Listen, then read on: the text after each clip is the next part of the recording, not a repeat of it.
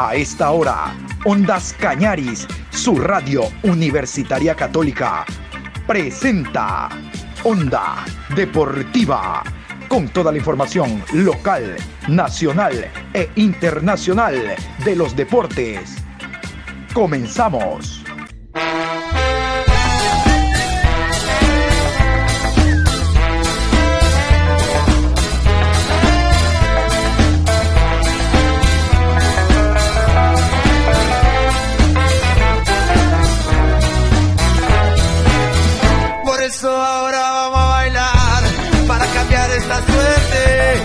Sabemos gambetear para ausentar la muerte.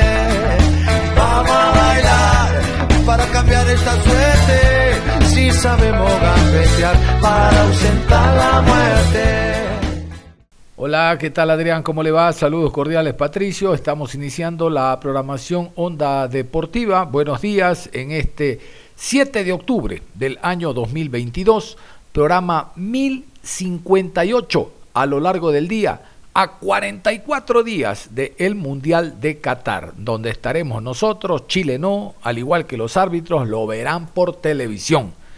Hay muchos temas, ya hoy arranca la fecha decimotercera de la Liga Pro Betcris, tenemos abundante información, pero iniciando, nos vamos a los Juegos Odesur Paraguay 2022, que se celebran en Asunción. Nuevamente tenemos medalla, tenemos medalla y en fútbol no nos quedamos atrás. Mejor vamos con toda la información a continuación.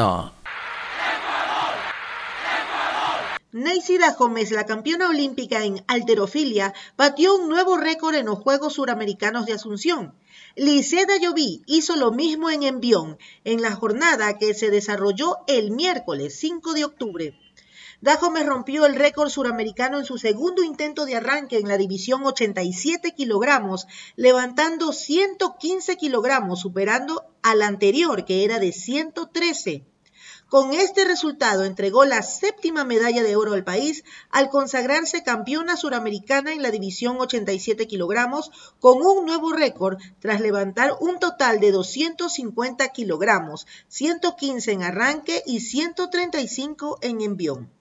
A continuación vamos a escuchar las reacciones de nuestras dos campeonas doradas directamente del Comité Olímpico Ecuatoriano.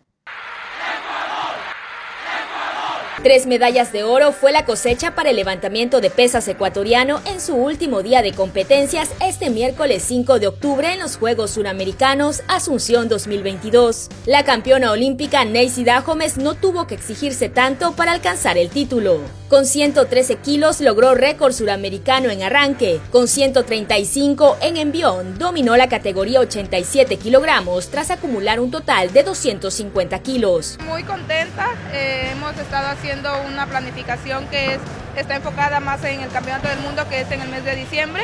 Eh, realmente eh, me siento muy contenta porque ahora con los resultados, con las marcas que, estamos haciendo con mis entrenadores, pues se siente bastante lindo poder salir con los primeros intentos y estar ya entre las tres primeras y en cada competencia pues rectificar esto. Entonces, nada, realmente contentas, satisfechas con, con el trabajo que se hizo hoy. Como lo digo, estamos enfocados y preparándonos para el Campeonato del Mundo que viene en el mes de diciembre. Simultáneamente, Lisette Ayoví compitió en más 87 kilogramos, sin que ninguna de las oponentes le interponga pelea alguna. La alterista conquistó el oro con 115 kilogramos en arranque y 138 en su primer intento del envión, pero regresó a la plataforma para superar su propio récord suramericano, sellando su participación con 150 kilos para un total de 265.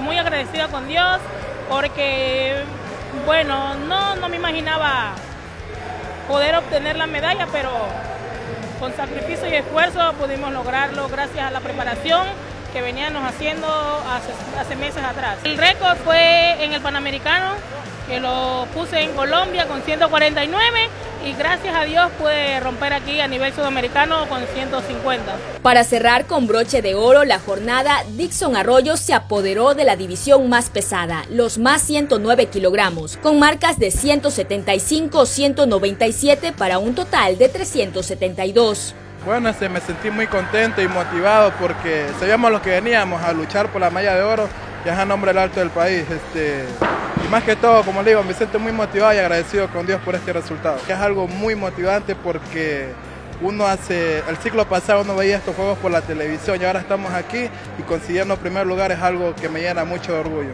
En karate, Fred Proaño se quedó con la medalla de bronce en la categoría Kumite menos 67 kilogramos y con ello logró el boleto a los Juegos Panamericanos Santiago 2023. En Taekwondo, Fernando Salgado alcanzó bronce en punzan individual masculino. Ecuador acumula ya 20 preseas, 9 de oro, 4 de plata y 7 de bronce. Y en la disciplina del fútbol, Juegos Odesur, la Roja Sub-20 no pudo y cayó ante Ecuador. Después de debutar con un triunfo ante Argentina y arrancar con éxito la defensa de su medalla de oro, Chile tuvo su primer tropiezo en estos Juegos Odesur 2022. La Roja Sub-20 cayó este jueves 2 por 1 ante Ecuador en la segunda fecha del Grupo B de la competencia que se disputa en Asunción, Paraguay. Ecuador sube a lo alto con seis puntos, mientras los chilenos quedan terceros con tres. Colombia, que venció 2 a 0 a Argentina, es segundo con tres puntos y mejor diferencia. Los trasandinos quedan colistas. ¿Qué les parece? Le ganamos a Chile. Cuidadito va a salir Chile con que Cuero, González o Cangá son colombianos, son peruanos, son bolivianos. Eso no más le falta. Eso no más le falta.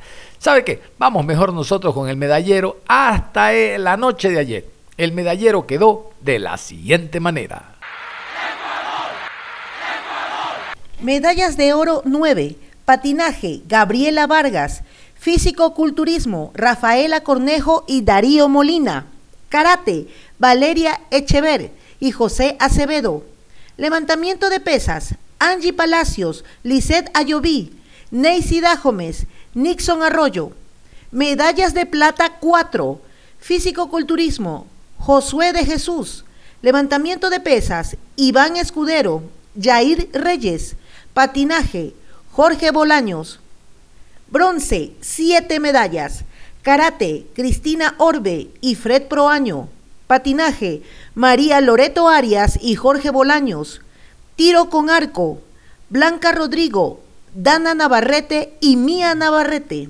Triatlón, Elizabeth Bravo, Juan Andrade, Paula Jara y Ramón Matute. Tacuendó, Fernando Salgado. Antes de meternos de lleno a la Liga Pro Betcris con distintos temas y distintas preparaciones de los clubes para esta fecha, vámonos con dos temas que tienen injerencia directa con la selección ecuatoriana de fútbol. La primera, ya está, ya está la fecha y el rival, Ecuador, ocho días antes de su debut, ya tiene rival para enfrentar a una selección eh, de las llamadas grandes del fútbol mundial. Vamos a continuación a escuchar la nota donde se detalla qué, alineación, qué selección, qué día Ecuador tiene una nueva cita mundial, bueno, en la previa del mundial, tiene un nuevo partido de carácter amistoso con una selección importante. Escuchemos. La Asociación de Fútbol de Irak anunció el jueves que jugará un encuentro de carácter amistoso contra su similar de Ecuador el 12 de noviembre en Madrid, que servirá de preparación para el elenco tricolor para la Copa del Mundo Qatar 2022. A través de una publicación en la cuenta de Twitter oficial de Irak se realizó este anuncio encuentro que será el último de Ecuador previo a su debut mundialista en Qatar, programado para el domingo 20 de noviembre en Doha. Irak, selección que no jugará la Copa del Mundo, realizará otro amistoso ante Costa Rica el 17 de noviembre.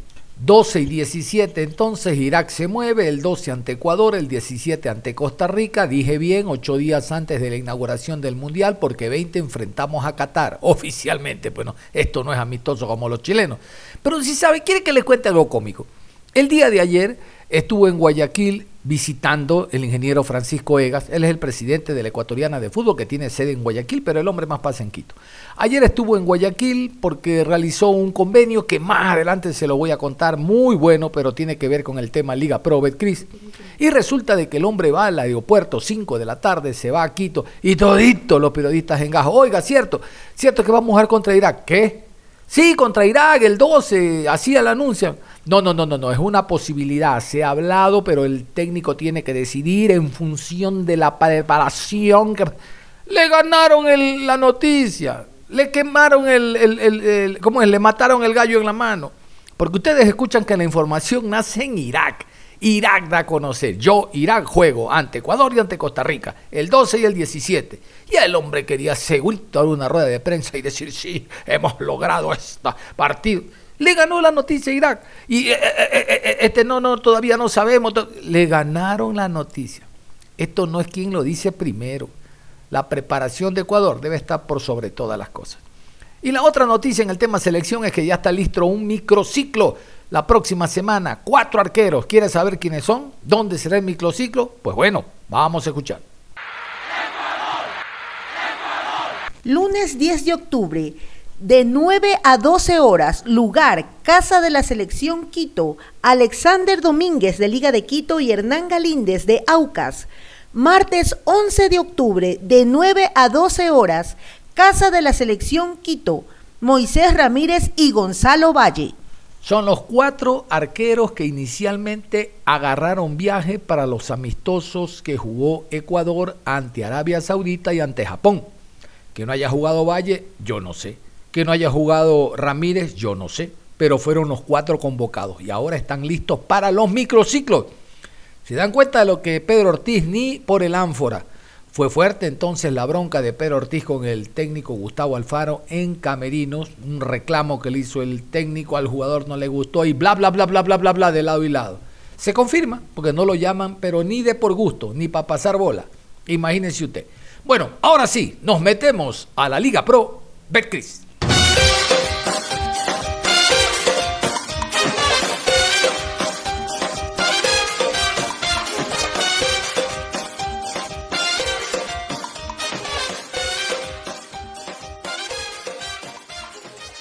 La Liga Pro Betcris antes de escuchar horarios, preparación de partidos y demás. Yo le tengo una muy buena noticia. Buena noticia para el espectáculo, buena noticia para los clubes como Barcelona y Aucas que invierten cada semana, no gastan, invierten, invierten cada semana en el bar. Bueno, el próximo año habrá bar, video de asistencia arbitral o en inglés, video de asistencia referee en cada uno de los encuentros de cada una de las fechas de la Liga Pro Betcris.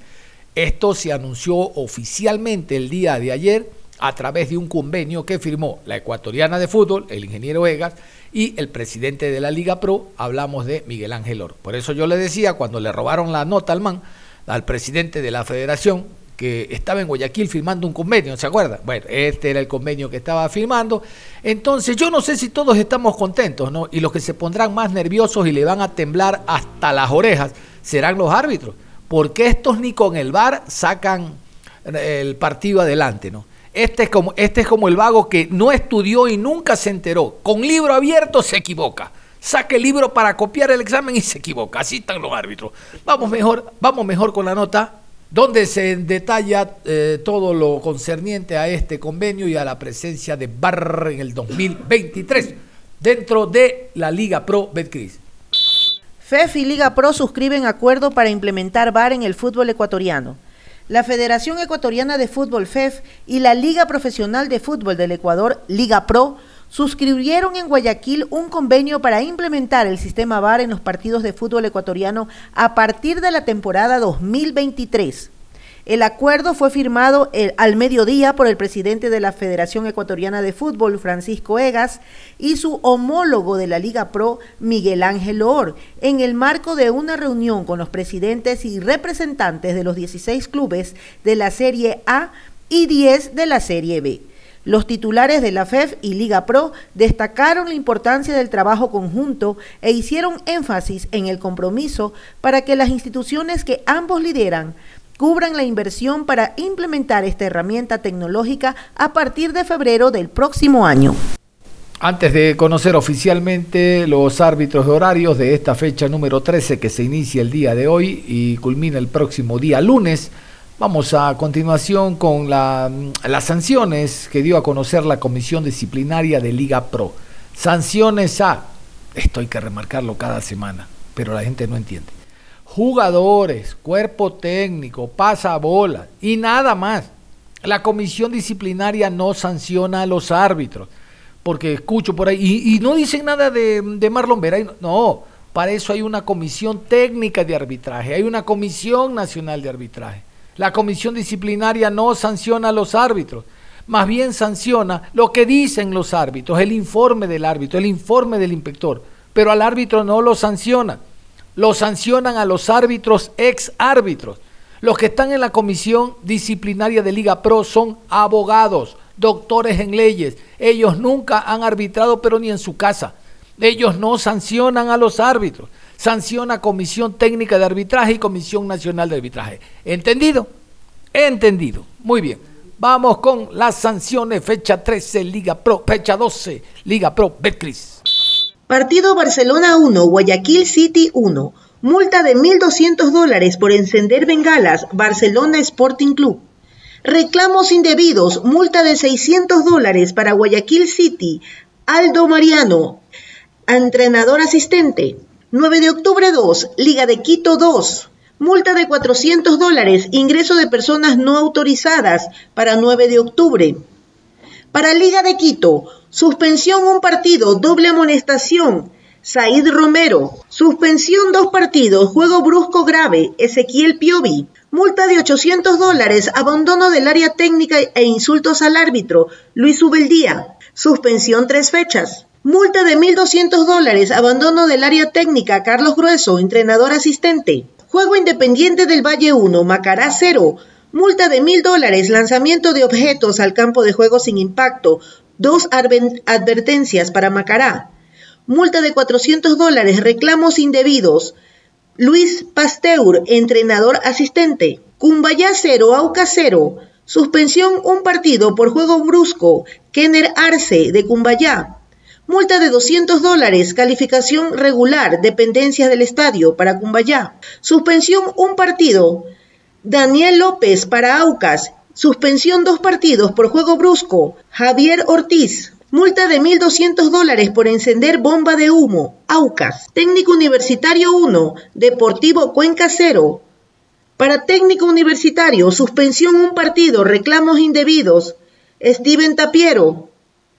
Para Deportivo Cuenca, suspensión de un partido, doble amonestación, Ronnie Biojó.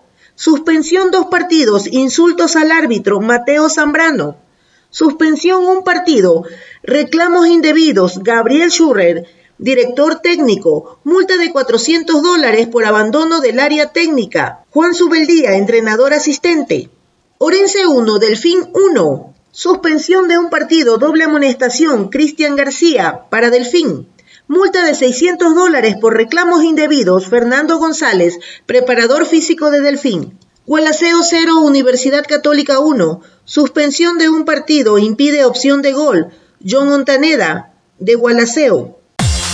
Este sábado, 8 de octubre, en el estadio Alejandro Serrano Aguilar, se va a vivir un partido que nos llenará de muchas emociones. Deportivo Cuenca.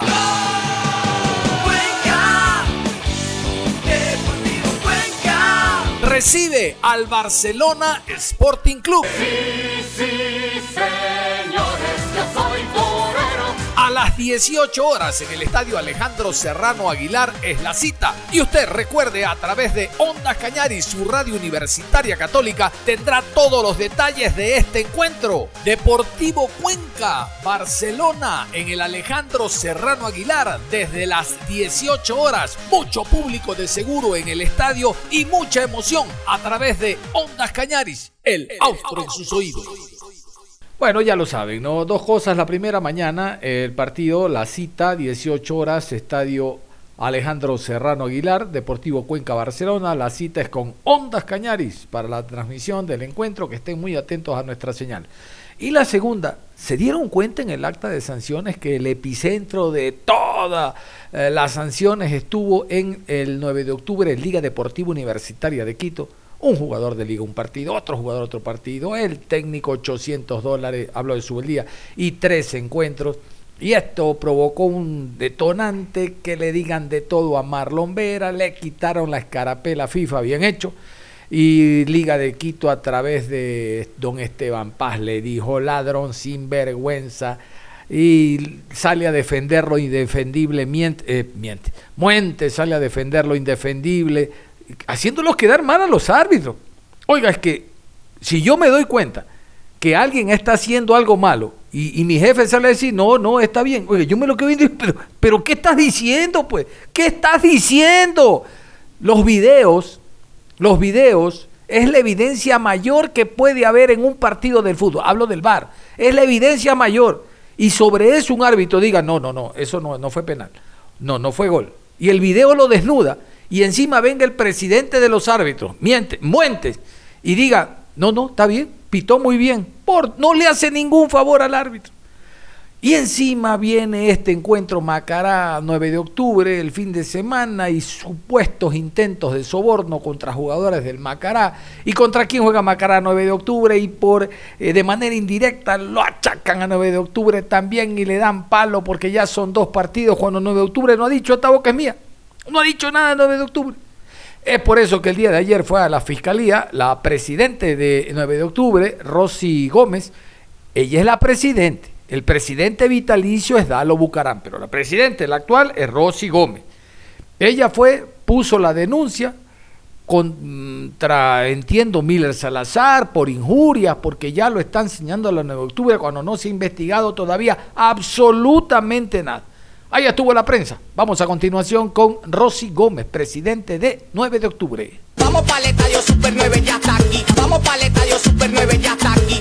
Y un, muestra un botón es que no hay un solo árbitro nacional dentro del Mundial, ni en ningún torneo internacional importante. Entonces, tienes escarapela FIFA, tienes árbitros con escarapela FIFA, pero ¿de qué te sirve? Pues si no pueden ir a ningún Mundial. Entonces ahí es donde estamos mal, ahí es donde hay que hacer una corrección. Tienes 20 años con la misma comisión que no ha sido cambiada.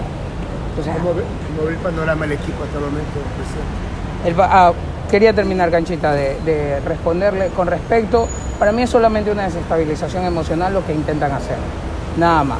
Eso es claro. Pero hoy, como esto es ajeno a nuestro club, no lo vamos a permitir. Hemos acudido a la justicia ordinaria para solicitar adecuadamente cada parte del proceso. ¿no? Eh, ¿Cómo veo el estado de ánimo de los chicos? Bueno, los chicos están muy bien. El día de ayer eh, la pérdida a último minuto, en un minuto sobre, fuera del tiempo de alargue que ya dieron y que se extendió para que se diera el último gol. Entonces, imagínate, Canchita, ahí está, pues una vez más que el arbitraje no está con 9 de octubre. Y ahí está que no hay partido amañado, como le llaman ahora. Entonces, porque si fuese así, otro sería el resultado del día de ayer. Para mí es importante hacer esto porque tenemos que erradicar este tipo de comportamientos de que un dirigente está hablando de un determinado club mal. Entonces, anteponen nuestro buen nombre, anteponen eh, la buena conducta que ha tenido el club. Dicen que hay favoritismo cuando si hubieran favoritismo estuviéramos en otro lugar de la tabla. Entonces, no sé a qué favoritismo se refiere. Si esta es la manera de ser favoritos, por favor, ya no queremos ser favoritos. Yo prefiero ser odiada para, para estar más arriba. Bueno, y ahora se abre espacio a las investigaciones, a lo que se investiga por allá, se investiga por acá, que saquieron, sacaron mis palabras de contexto, que yo no dije eso, que me lo prueben, y así se acabará el campeonato. 9 de octubre se irá a la B y esto quedará do más, como dijo la comadre, do más, en nada. Así es nuestro fútbol. Así es nuestro fútbol. No pasa de ser este momento el avispero agitado y sí, que oye, que le dijiste esto y tal y a lo mejor también Macará, que es el más seguro que lo acompaña el 9 de octubre y esto se acaba. Antes les voy a dar un datito que hoy nos enteramos desde Guayaquil. Escuche, se está estudiando que el próximo año, escuche usted también, no existan en la Serie B solo 10 equipos, sino 12. Es decir, este año no habría descenso para la segunda categoría de la B a segunda, sino más bien los dos de segunda suban y hacer 12. ¿Qué les parece? En lugar de 26 equipos en primera, 16 y 10 son 26, eh, serían 28. El tema es que cuando ustedes escuchaban lo del VAR, el VAR es para primera categoría, incluyase la A y la B, es para toditititito. Imagínense ustedes. Entonces ese dato les doy prácticamente es un hecho, si sabe quiénes están a favor, pues. Los equipos de la B, pues sobre todo los que están al último, Olmedo, Santo Domingo, el Manta, que se le está quemando la cola. Y los de, eh, ¿cómo se llama? Y los de primera categoría les da igual, les da igual. Total, hay plata, ¿sí o no? Bueno, eso está ocurriendo en el fútbol ecuatoriano, yo me voy a ir a la pausa. Al volver tenemos los árbitros, la presencia de VAR en esta fecha número 13 de nada. 13 de nada y vamos a hablar del Deportivo Cuenca. Deportivo Cuenca Barcelona, uno de los partidos atractivos de esta fecha, con presencia de Ondas Cañares en el estadio Alejandro Serrano Aguilar. Vámonos a la pausa y regresamos. Onda Deportiva. Regresamos con Onda Deportiva. Aquí estamos y seguimos en la programación Onda Deportiva, como lo habían indicado, después de la pausa vamos a estar hablando de esta fecha con los colegiados arbitrales. Bonita la cosa. Vamos a continuación con los árbitros. Les adelanto, hay tres partidos con VAR. Barcelona y Aucas, ustedes ya saben, piden VAR para todo, hasta de por gusto. Los barriales piden árbitros, porque no creen en los nuestros. Y a esto se sumó Universidad Católica que también tendrá presencia de bar el partido Cumbaya Católica. ¿Qué les parece?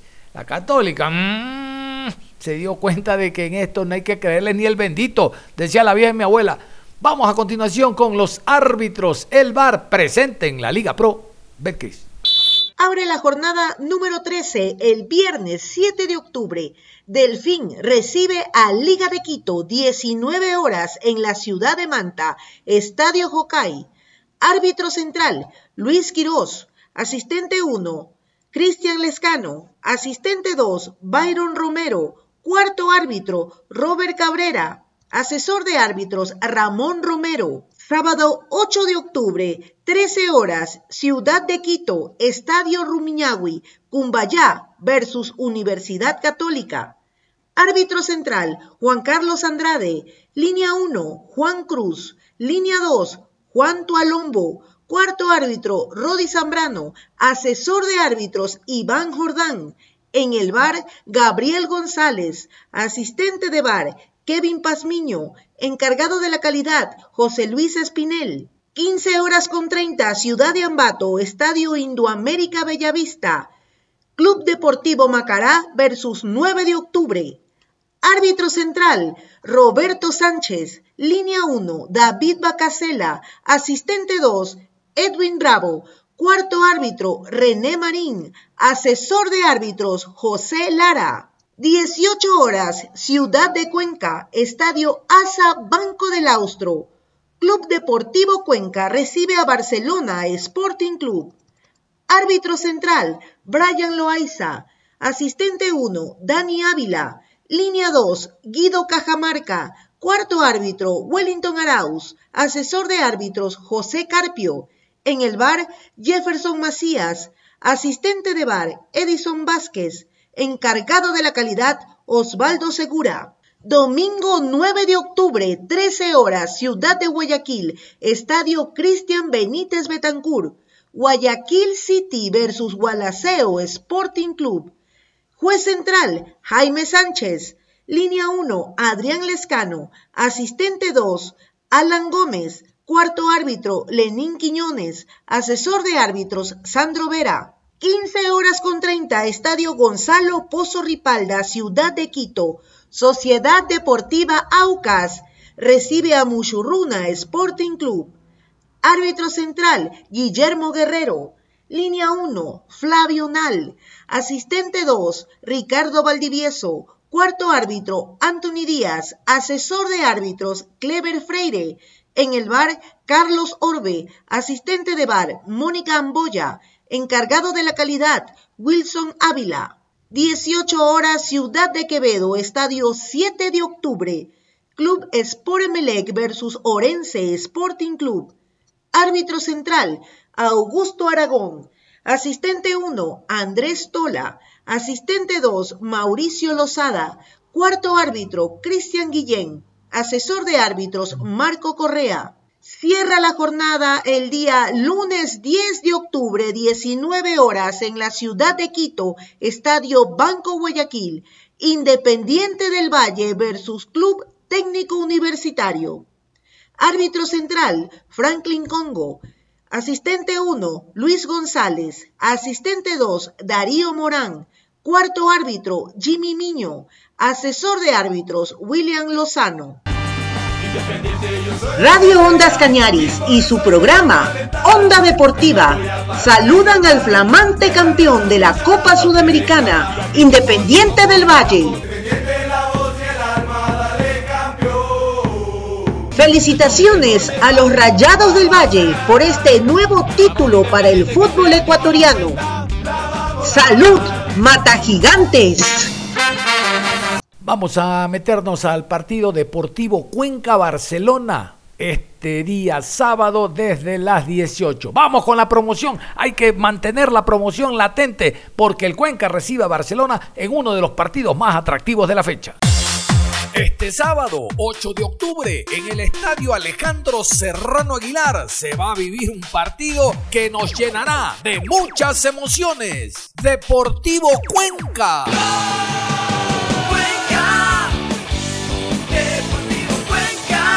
Recibe al Barcelona Sporting Club. A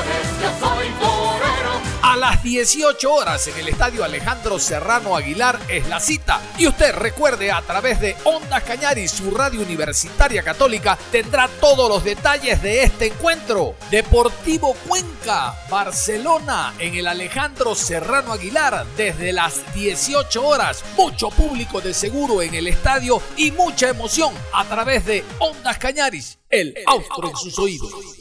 Y metiéndonos al encuentro de Deportivo Cuenca, vamos a escuchar al médico del club, al médico Morlaco, al médico cuencano, al médico del Expreso Austral, hablando de lesión de algunos jugadores y sobre todo la del jugador Bernaza, ¿no? Vamos a escuchar lo que dice él referente a este joven. Lamentablemente se le terminó el año. No creo que haya haga uso de la opción que tiene de renovar el préstamo. Recuerden que los derechos deportivos pertenecen al MLE. Vamos con el médico de Deportivo Cuenca.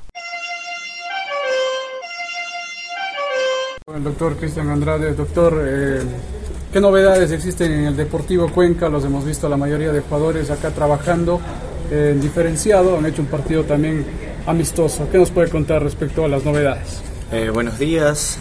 bueno, la principal novedad hoy día va a tener la intervención quirúrgica el jugador Jefferson Bernaza alrededor de la una de la tarde.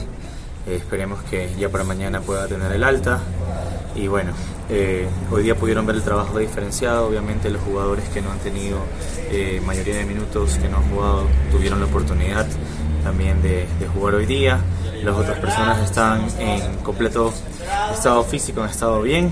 No hay novedades, no hay novedades y mantenemos la, la evolución de los jugadores que han estado con nosotros en el departamento médico.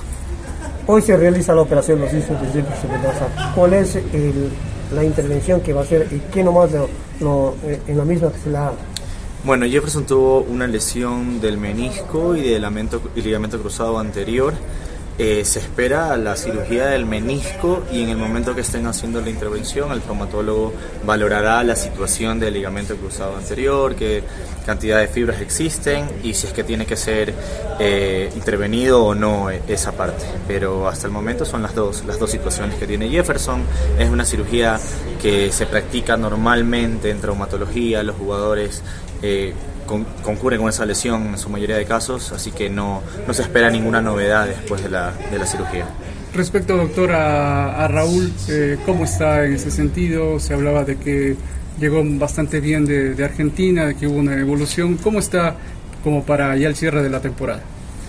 Bueno, eh, Raúl después de su trabajo en Argentina, tuvo la valoración médica en donde se ha ido tratando de establecer protocolos de evolución para que él mejore, ¿no?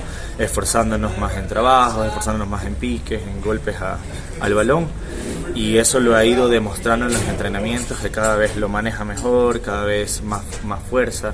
Entonces eso, ustedes saben que el, tiempo que jueguen es decisión técnica, pero se ha visto que Raúl ha regresado, ha estado muy bien en la cancha y nosotros estamos muy satisfechos. ¿Ustedes le han dado algún tiempo al director técnico como para... No, nosotros no, nosotros no, manejamos el tiempo, eh. nosotros solo damos referencia de, de cómo está el jugador y ellos son los que deciden eso de ahí.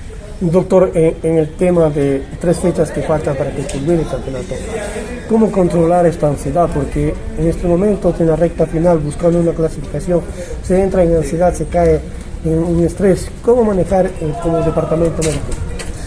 Bueno, la salud que nosotros proponemos siempre es integral. Tenemos... Ahí estaba el doctor Cristian Andrade. Ahora vamos a escuchar a Luis Fernando Saritama, el director deportivo del conjunto cuencano, Hablando básicamente, él se remonta al día lunes, dice, vamos a hablar del día lunes, de lo que pasó y bla, bla, bla, bla, bla, bla. Escuchemos a Saritama y después hablamos sobre eso. Tenemos eh, mucha preocupación por todo lo que está sucediendo en los diferentes partidos de, Liga Pro, sabiendo que existen muchos eh, fallos arbitrales eh, y también denotando una preocupación por la situación de, los árbitros. Hemos eh, identificado varios aspectos eh, importantes como eh, una presión bastante fuerte que no solamente tiene que ver con el entorno de, los partidos, sino también con los aspectos emocionales, psicológicos de, los árbitros y que sin lugar a dudas el afán de nosotros como, como directiva, el afán eh, desde la parte deportiva, desde la dirección deportiva, es tratar de, también ir eh, buscando eh, ser un apoyo y, buscar que, el reglamento se aplique de, buena manera. Creo que hemos enviado una carta formal a la Comisión de Arbitraje de la Federación Ecuatoriana de Fútbol en la cual presentamos algunos aspectos que consideramos fundamentales a, la hora de, estas últimas tres fechas, de, la definición de todos los eh, objetivos que están por, por jugarse, tanto equipos eh, en la parte eh, principal, ¿no? Como, como son los, los, objetivos de Copa Libertadores y nosotros Copa Sudamericana, y también la situación del descenso. Creo que es fundamental decirlas porque se está generando una, una circunstancia que creo yo va a ser muy definitoria a la hora de, de lo que va a ser estas últimas tres fechas y, y hemos visto en, el análisis con la Secretaría Técnica de todos los videos de, los partidos, eh, ya sucedió con Deportivo Cuenca en partidos contra 9 de octubre, eh, donde se dieron en la parte final penales decisivos y que son influyentes y determinantes a la hora de los resultados. Y el día de ayer, ¿no? Eh, el día lunes en, en Ambato, donde pues también se dio en la parte final varios sucesos y varias jugadas en las cuales tanto en el primer tiempo eh, no, se, no, se, no se tomó una buena decisión por parte de, línea y del árbitro central y en el segundo tiempo ya en la parte final donde prácticamente se dan jugadas en las cuales determinan eh, un perjuicio para nuestro club. Em, para lo cual hemos también invitado a la Secretaría que nos prepare este informe de manera visual. Creo que es importante que los señores periodistas también tengan un conocimiento eh, en base a, lo que hemos visto. Seguramente todos ustedes vieron el partido, vieron los errores, pero eh, más que nada queremos detallar algo fundamental que, que no sé si, si, todo el mundo está poniendo mucha atención a todo lo que está sucediendo, pero eh, Coco, no sé si me ayudas por favor con el video para que sea más explícito la, la, explicación y de esa manera poder tener la posibilidad de, de, un poco eh, dar a, a, plenitud todo lo que, lo que, a dar a conocer a plenitud todo lo que está sucediendo en, todos los partidos. ¿no? Sí, sí, yo lo estoy observando. pero no, no sale. Entonces, como ustedes ven, hemos hecho un análisis de lo que está ocurriendo en, en, cada encuentro y bueno, tenemos de cada partido que le ha sucedido a Deportivo Cuenca. Y en este aspecto, en el primer tiempo en donde el club fue, el equipo fue muy superior, eh, hay momentos en los cuales eh, en esa superioridad em, se producen decisiones como estas. Pero fíjense a la hora de, de lo que se pita ese offside, el aspecto de línea, de línea vera, el aspecto es muy, eh, no sé cómo decirlo, expresarlo correctamente, pero existe un nerviosismo total, ¿no? Eh, esta es otra jugada en la cual también eh, hay una decisión incorrecta y, de igual manera la cámara lo toma línea y en línea se lo ve angustiado, se lo ve nervioso y como que respira después de cada decisión o de cada, cada seña que hace, ¿no? Eh, lo cual nos preocupa mucho porque son offsides de casi dos, un metro y medio, eh, en las cuales el error humano no podría existir considerando la preparación de, los árbitros. Y en esta, en, esta, en este jugada de gol, de igual manera, eh, eh, se lo ve, si se fijan, muy inconsistente en su, en su aspecto eh, personal y, muy sacado de, de, lo habitual, ¿no? Y no sé si será por su juventud, yo, lo conozco personalmente, creo que es un árbitro joven. Y después tenemos lo del penal, ¿no? Lo, perdón, lo de la jugada de expulsión de Biojó, en donde existe una mano por parte del jugador Byron Palacios, y, y de igual manera, eh, el árbitro central no toma una correcta decisión, le saca amarilla a Ronnie por un reclamo que, dicho por los propios jugadores de, de, de nosotros, es normal, pero le saca amarilla y vuelve a la siguiente jugada, una jugada aislada dentro del área, eh, la cual es normal esta toma de, de, de, los jugadores, le vuelve a sacar la amarilla y la roja. E inclusive los jugadores nosotros están, están, han tenido clases de inducción para que no salgan rápidamente, porque inclusive estamos preocupados por los informes arbitrales. Siempre eh, se pone una información que, que, no es la correcta o tardanza del tiempo. Ya nos pasó con, con García Vaso y eso ocasionó que nos suspendan cuatro partidos. Y, y, bueno, en el caso de Ronnie, si ustedes ven en la segunda amarilla, le saca roja a todos, inclusive el capitán, le dice que por favor salga porque no, no queremos tener novedades creo que es importante que todos los actores del fútbol nos eh, eduquemos y colaboremos, pero denotamos en base a este video y en base a algunos eh, partidos también anteriores, eh, partido con 9 de octubre, que toda esta presión que se está generando en el arbitraje ecuatoriano, me parece que del aspecto psicológico está influyendo negativamente eh, en, sus funciones y en sus labores, eh, denotan una, un nerviosismo que es muy fuerte. En la expulsión de Mateo Zambrano, de igual manera, eh, eh, sucede que, que informa el árbitro central en el informe, informa que hay insultos y no hay insultos. Hay una, si hay un, exceso verbal de parte de, Mateo, de parte de Mateo, que confiamos en sus palabras, que podría haber sido amarilla y le saca roja directamente. Entonces, todo esto está sucediendo, está creando un ambiente muy hostil para los árbitros primero y segundo, que está influyendo en la toma de decisiones y que en base a los informes arbitrales también está generando ciertas justificaciones para poder eh, eh, aceptar esas expulsiones o para poder informar esas expulsiones, lo cual eh, tiene un sesgo de, de, de, no estar al 100% eh, diciéndose la verdad. Creo que es el momento adecuado, eh, todos los equipos estamos peleando cosas importantes, nuestro cuerpo técnico eh, realmente nos ha informado la preocupación, nos ha trasladado, ha trasladado toda este, esta preocupación que existe y seguramente los próximos partidos van a ser determinantes, definitorios para cada uno de los aspectos que, nosotros eh, eh, estamos peleando y que los demás clubes también de igual forma en base al fair play eh, queremos llegar a alcanzar. Así que básicamente ese es el, el informe un poco que queríamos trasladarlo a los medios de comunicación porque de alguna manera existe preocupación, no solamente a nuestro club, sino para un sinnúmero de clubes que está sucediendo eh, en el entorno del fútbol ecuatoriano y que está generando una, una presión extra para los, para los árbitros y que de alguna u otra manera sabemos y vemos que en, en base a los videos está influyendo en, en su capacidad de, de toma de decisiones. Muchas gracias como en su momento se lo, se lo conversó, creo que hay un problema de raíz, hay un problema que lo han identificado todos los dirigentes del fútbol ecuatoriano, eh, tanto eh, a nivel de, estatutos como a nivel de todo lo que es el reglamento de la comisión disciplinaria.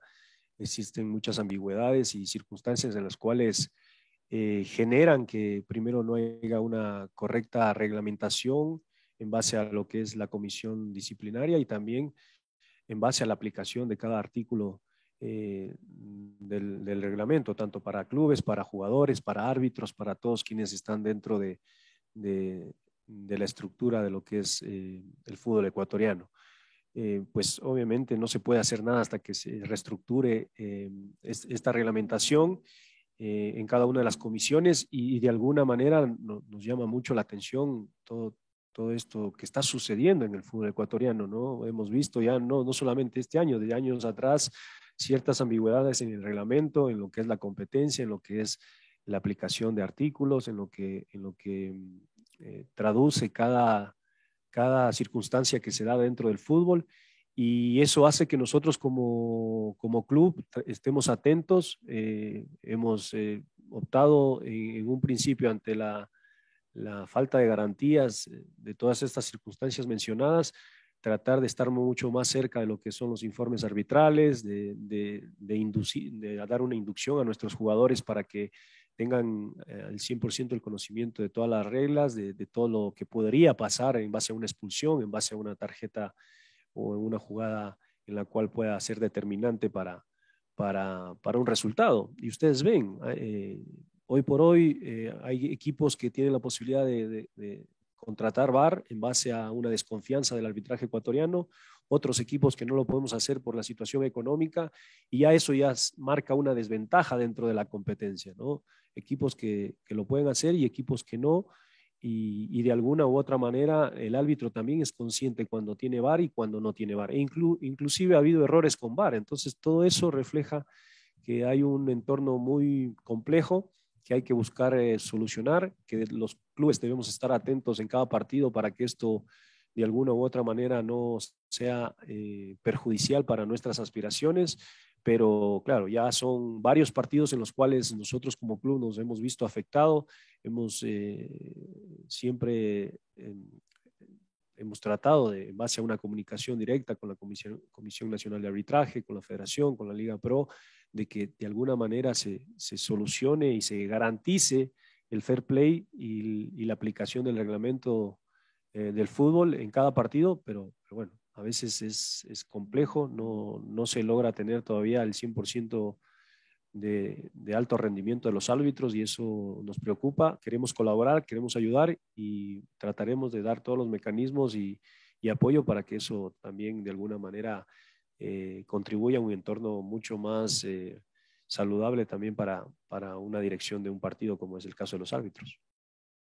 Eh, es importante también que, que, nos den apertura. Hemos pedido una, una reunión con ellos eh, de manera técnica, básicamente, porque ya hemos hecho anteriormente algunos eh, pedidos, algunas eh, circunstancias en las cuales hemos visto que, que, que, hay apertura, pero, pero sigue dándose ese tipo de circunstancias negativas con decisiones arbitrales que inciden en, en, en, en el resultado, inclusive. Entonces, hemos pedido una, una, solicitud o hemos hecho una solicitud en base a que tengamos una audiencia con la comisión. Es importante que ellos también eh, conocer, ¿no? Conocer, saber cuáles son sus fundamentos y cuáles son sus atribuciones como tal y si lo están haciendo o lo están aplicando correctamente, porque estamos hablando de que las reglas de juego, eh, pues eh, a nivel mundial eh, son las mismas. Y, también se debe eh, evaluar un poco cómo eh, la comisión está evaluando a los propios árbitros, porque hay diferentes criterios eh, para la hora de evaluar a, un árbitro y eso hace o genera que, que, un árbitro tenga la posibilidad de pitar más adelante cuando no está pasando un buen momento o cuando no está preparado para, para arbitrar un, partido. ¿no? Ya, ya fue el caso de, de, Marlon Vera y hay que decirlo con nosotros.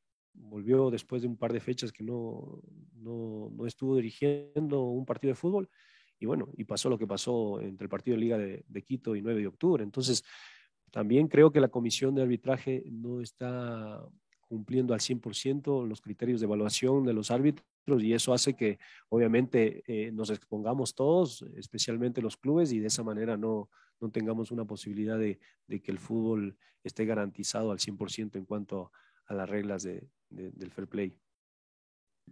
Uno de los compromisos eh, o una de las gestiones que se iba a realizar a través de, de Liga Pro era que el próximo año pueda existir igualdad de condiciones en lo que respecta al VAR para todos los partidos de Liga Pro.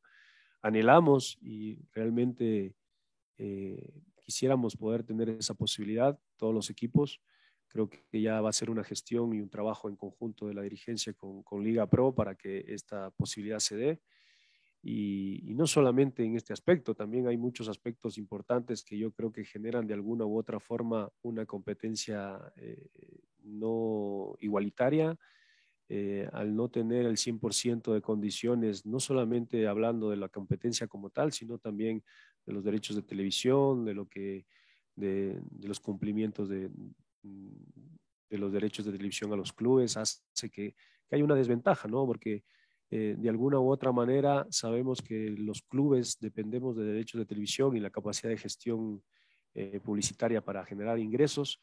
Eh, ya hoy por hoy nosotros tenemos un impacto dentro de lo que es la parte económica y Liga Pro de alguna u otra manera junto a, a Gold TV, que es dueño de los derechos, está tratando de buscar una solución, pero no hay una solución real. Y eso hace que que genere inestabilidad, que genere circunstancias que, que por un lado, eh, tanto federación a través de, de, los entes nos obliga a nosotros a pagar semana a semana a creencias eh, eh, y no podemos jugar si no las hacemos, pero del otro lado no existe el 100% de, de cumplimiento en cuanto a los ingresos. Entonces, ya hay una circunstancia negativa. Liga Pro también nos aplicó al principio de año el control eh, económico y, no, y no hubo el 100% de cumplimiento en, su, en, su, digamos, en su esquema, en su estructura, hablando de Gold TV. Entonces, eso hace que la, la, competencia sea eh, o se ponga en una circunstancia de, desventaja para muchos clubes y ahí yo creo que eh, tanto la parte del bar, la parte de la competencia como la parte del entorno del fútbol ecuatoriano tiene que ir mejorando en todo aspecto con los cumplimientos para de esa manera también tener eh, el deber y, el y la obligación de poder cumplir todo los, lo que respecta a la parte económica. Bueno, ahí escuchábamos algo de Luis Fernando Saritama. Tiene derecho el Cuenca a reclamar al sentirse perjudicado por el arbitraje, ¿sí o no? Tiene derecho. Y también sirve esto como paliativo por si el día de mañana lo llaman a Schurrer, no, pero mira, le robaron, le metieron la mano y Schurrer estaba molesto, o sea, por lo que acaba de denunciar Luis Fernando Saritama, coja. Pero yo quisiera que Luis Fernando Saritama también hubiera eh, hablado en rueda de prensa el año pasado cuando a Barcelona, en el Cuenca Barcelona, en el Alejandro Serrano, le metieron la mano también. Cuando Bolaños como basquetbolista o voleibolista sacó desde la raya una pelota que iba a ingresar, o cuando dentro del área a Quiñones y a Matías Joyola les cometieron una falta más grande que el estadio. Ahí el Cuenca no salió a decir, no, mira, le robaron a Barcelona, la verdad. Estos son intereses que se maneja cada uno de los clubes. Reitero por algún mal pensado.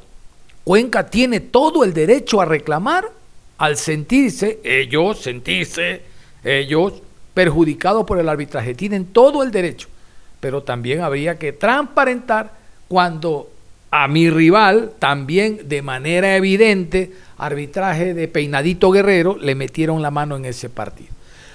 Yo mejor voy a cerrar la programación a esta hora de la mañana, no me hago más lío. Primero porque los quiero invitar después de las 13 horas con 30. Vamos a hablar de Lorense, rival del MLE. Vamos a hablar de Copa Ecuador. Y segundo, decirles que ya está listo. Juan Pablo Moreno Zambrano, hoy trae una música, es que se le nota en el rostro, trae una música alegre, música de viernes. Les aseguro, no se van a defraudar con la buena música que viene a continuación. Un abrazo. En Deportes nos reencontramos en la tarde después de las 13 horas con 30. Si sabemos para la muerte.